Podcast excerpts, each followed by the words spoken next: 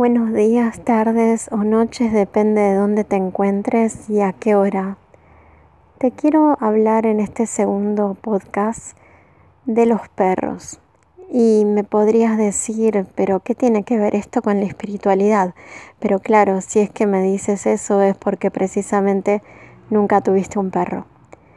Resulta que el otro día estaba viendo una película de Disney eh, que la traducción eh, creo que es Milagro en la Antártida, el título que le pusieron en, en Latinoamérica, pero el título original es Eight Below, que quiere decir ocho atrás.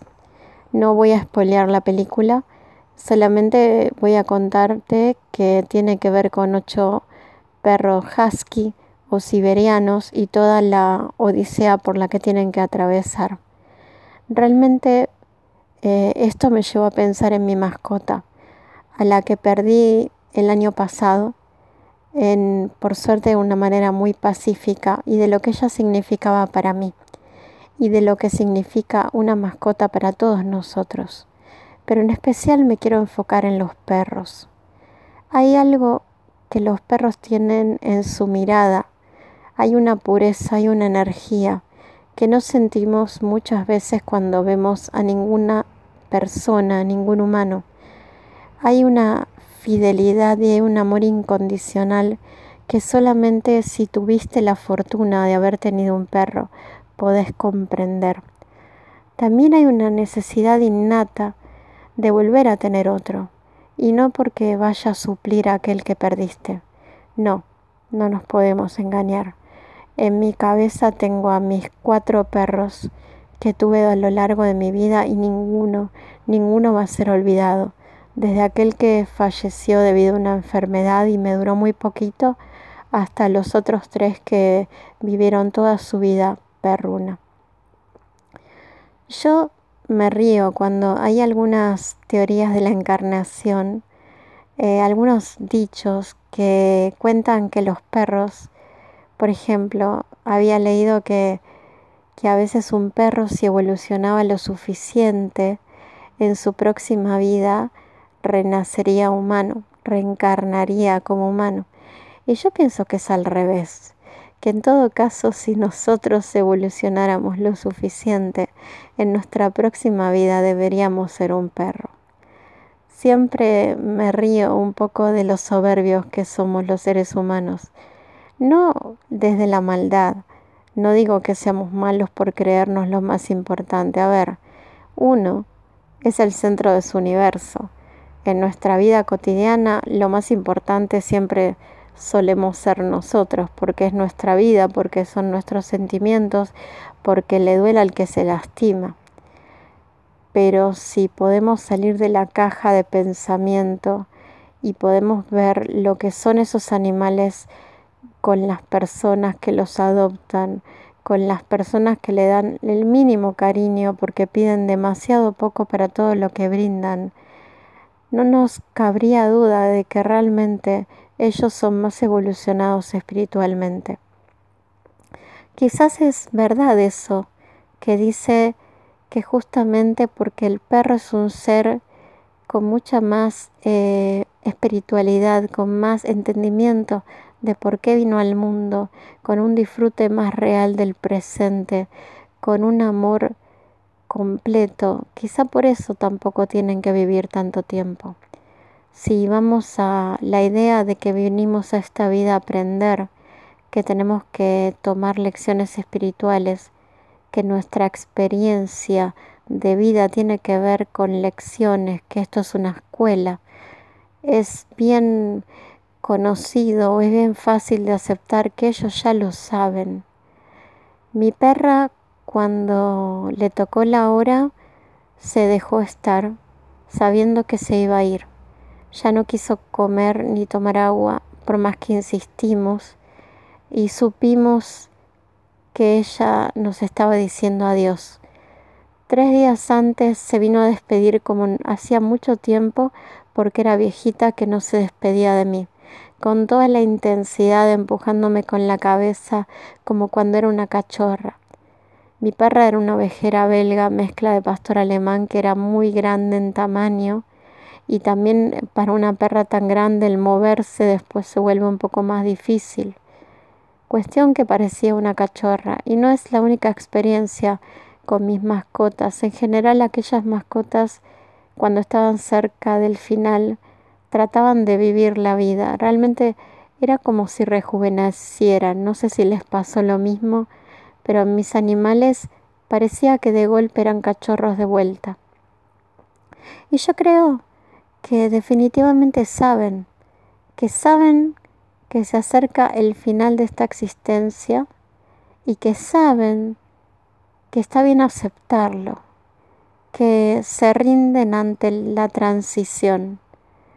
Duele, no voy a mentir, yo me considero una persona, no sé si totalmente espiritual, me falta muchísimo progreso, pero sí me considero al menos parcialmente espiritual o que voy por ese camino. Pero no voy a mentir, duele. La verdad que siempre que perdes un perro es un desgarro, siempre cuando eso te pasa decís no, no quiero tener ninguno más. No quiero pasar por esto de nuevo. Obviamente te decís que no es justo, que por qué viven tan poco, que por qué no más y miles de preguntas y cuestiones, porque los perros sanan. Yo te puedo asegurar que si tenés una mascota, el solo hecho de acariciarla cuando tenés un mal día, no creo que es algo que no sepas, pero te hace sentir mejor. No me cabe duda de que ellos nos conocen a otro nivel, que saben de nosotros más a veces que nosotros mismos.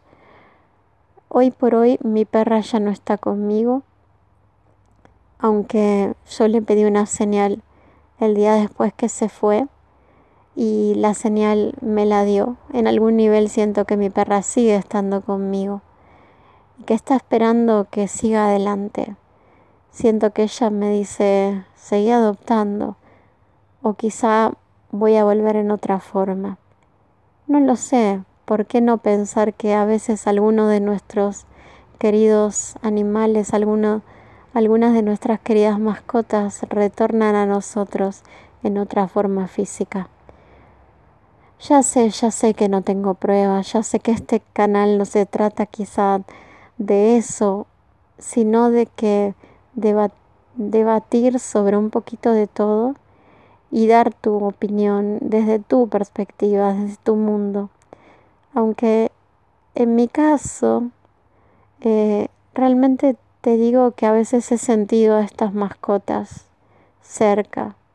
Me pasó con un lorito que cuando falleció ese mismo día, ese lorito siempre nos saludaba con un sonido en especial. Y yendo para donde estaba su jaula, aunque su jaula siempre estaba abierta, tanto mi mamá como yo lo sentimos. Incluso me giré y le pregunté mamá, como diciendo, y ella me dice, yo también lo escuché. Y no lo escuchamos más, porque en realidad yo siento que es una despedida. Eh, están diciéndonos, bueno, tengo que ir a casa. De alguna manera tenemos que dejarlos ir.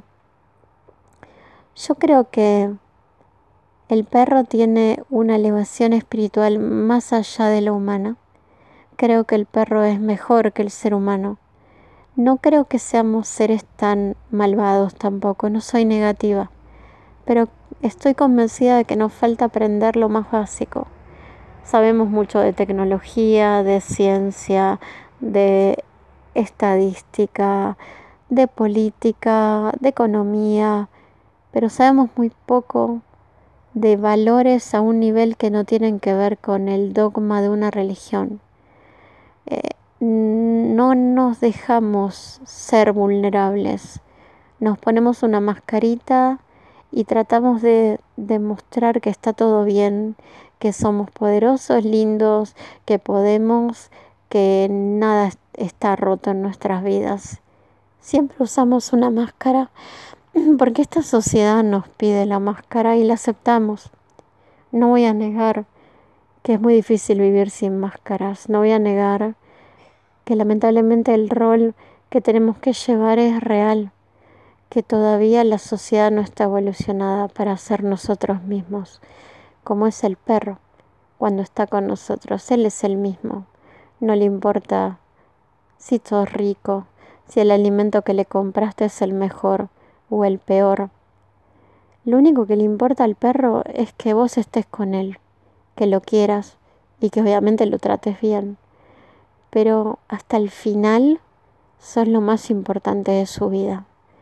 Y obviamente sos toda su vida. Y esa es una gran responsabilidad. Así que yo tengo pensado que al final y al cabo es cierto eso de que todos los perros van al cielo.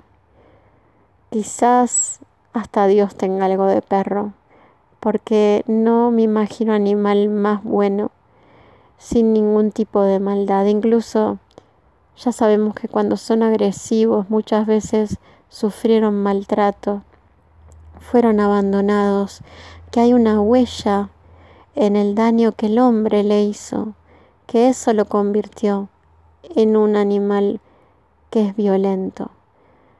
Yo creo que el, que el perro de por sí, el que tiene de descendientes a los lobos, hace tiempo que hizo un pacto con nosotros, un pacto en donde Él nos entrega todo a cambio de muy poquito. Y ni te digo lo sanador que es adoptar un animal de la calle. Yo entiendo, ojo, que capaz que eres ese pastor alemán, ese pastor belga, y no te critico. Yo tengo también mis razas favoritas, no por el pedigrí, sino porque me transmiten algo o porque de alguna manera me atraen. Pero un animal que rescatas de la calle es no es solo la salvación de ese animal, es tu propia salvación.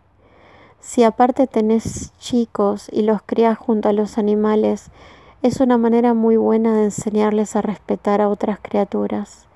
A veces veo chicos que tienen una especie de vacío en donde mamá y papá están ahí para comprarles cosas, pero no están ahí. Y los chicos en algún punto son como los perros, porque lo que realmente quieren es a nosotros, nuestro tiempo, lo necesitan. Así que creo que ese animal para el ser humano es mucho más que un compañero. Creo que es, a veces diría, un alma asistente, quizás un ángel al que le borraron las alas. Este podcast también tiene que ver con la, la idea, el consejo, la asesoría de que si te sentís solo, si peleas contra la depresión, contra la soledad, no te quites la oportunidad de tener una mascota. Pero no la tengas por moda, no la tengas porque es la raza que se usa ahora, no la tengas por aburrimiento. Obviamente es una vida que va a ser tu vida también y tenés que ser responsable hasta el final. Y el final siempre es duro. Lo peor de un perro, lo que nos rompe el corazón es cuando el suyo deja de latir. Y lamentablemente es muy rápido.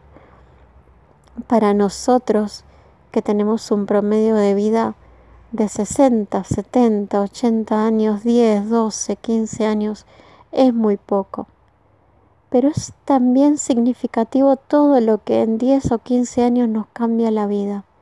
Un perro nos marca la etapa, el final de la niñez, el final de la adolescencia, quizás el tiempo en que conseguimos nuestra pareja y nos casamos o, o simplemente tuvimos una unión con alguien especial, la pérdida de un ser querido.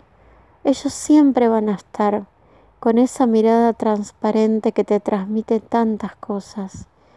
Así que creo que realmente hay una utilidad eh, mucho más fuerte que simplemente si son animales de trabajo, de compañía. Creo que son compañeros espirituales, creo que son ángeles sin alas. Creo que tenés que darte la chance de alguna vez en la vida tener uno. Siempre que lo hagas, acordate, para Él vos sos todo, toda su vida, cada cosa que es importante.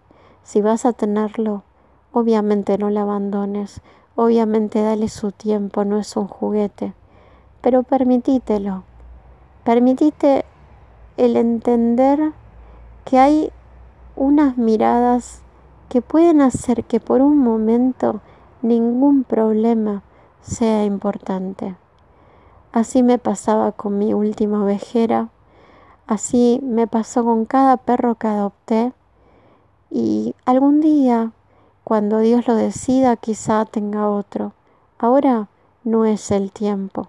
Todavía mi, mi pérdida es muy reciente y no busco reemplazar a mi gran amiga, a mi hermano, a mi hija hasta podría decir, pero sobre todo a mi hermosa y querida guía espiritual. Que tengas una linda tarde, noche o día, dependiendo de dónde estés, y que seas afortunado, tan afortunado para conseguir ese tipo de amigo. Muchas gracias.